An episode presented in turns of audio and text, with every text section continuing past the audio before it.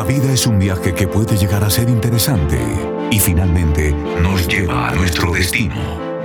Un día a la vez, un podcast creado para ti, porque el viaje de la vida es mejor acompañado. Bienvenidos.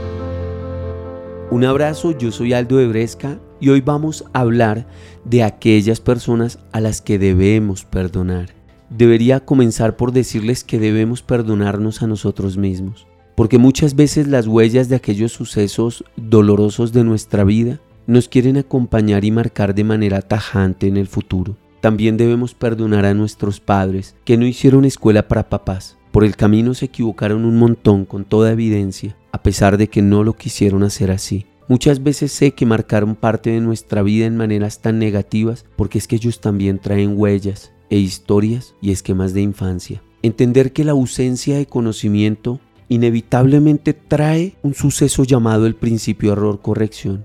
Pienso que algo funciona de X o Y manera, no funciona, lo cambio y lo empiezo a hacer diferente. Y también fallamos al pensar así, porque muchas veces corregimos pero cuando nos damos cuenta lo que corregimos tomó tanto tiempo que ya nuestros hijos no son unos niños, se hicieron adultos y llegamos con la experiencia, pero la experiencia llegó cuando nuestros muchachos ya estaban demasiado grandes. Perdonar también requiere evocar a los amigos, a aquellos que dijeron que se quedarían, aquellos que dijeron con usted hasta el final y cuando la situación no fue favorable dieron la espalda y se fueron. Perdonar porque yo comprendo que ellos son espectadores de su propia vida y que hacían promesas sin comprender que para cumplir las promesas toca tener los recursos y el escenario apropiado para que eso suceda. Quiero perdonar y debemos perdonar a aquel amor de la juventud o a aquellas personas que dijeron amarnos y tal vez con muchísima fuerza un día dijeron te odio. Perdonarlos porque hacemos parte de aquella experiencia dolorosa que también esa persona tuvo tal vez que vivir y nosotros fuimos protagonistas también. No podemos victimizarnos y hacer a la gente solamente victimaria.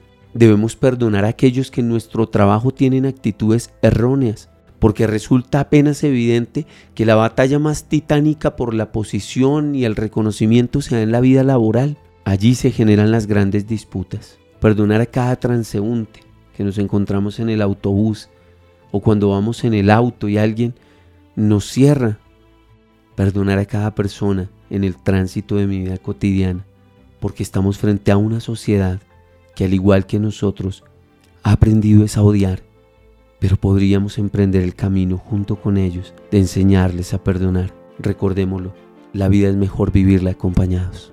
Nos vemos en el próximo capítulo.